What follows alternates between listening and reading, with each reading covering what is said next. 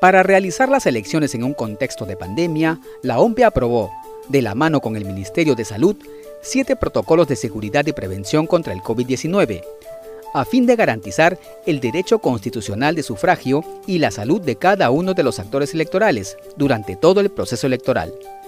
El jefe de la OMPE, Piero Corbeto, nos detalla los protocolos que son fundamentales. Uno de ellos es el del elector.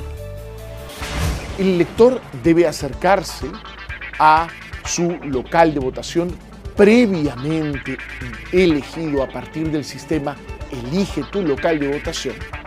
Llegará al recinto electoral, se le tomará la temperatura, se verificará que cumpla con el requisito indispensable de vestir una mascarilla o barbijo que pueda proteger nariz y boca.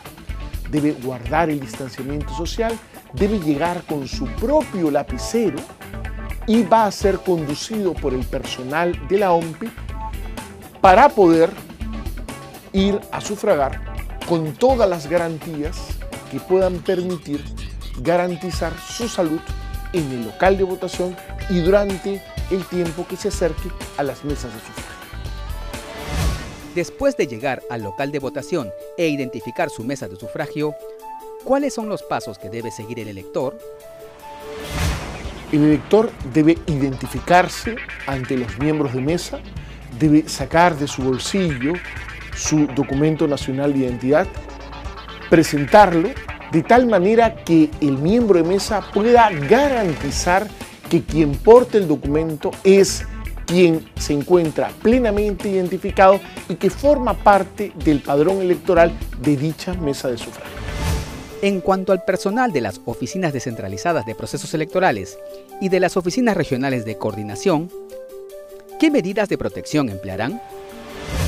Vamos a contar con todos los equipos de protección personal que se requieran para poder garantizar que nuestro contacto con la ciudadanía y con los actores electorales no ponga en riesgo la salud ni de nuestro personal ni de la propia ciudadanía.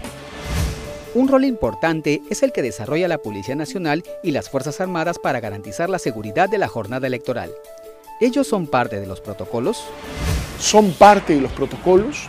Nosotros tenemos que iniciar un trabajo muy intenso con las Fuerzas Armadas y Policiales, puesto que las Fuerzas Armadas y Policiales nos van a acompañar en el despliegue de material electoral, nos van a acompañar en toda la seguridad perimetral de los recintos electorales, van a estar con nosotros cuidando el uso adecuado de los ambientes y el orden de los ambientes de los recintos electorales al interior de cada recinto electoral y también estarán con nosotros en el repliegue del material electoral.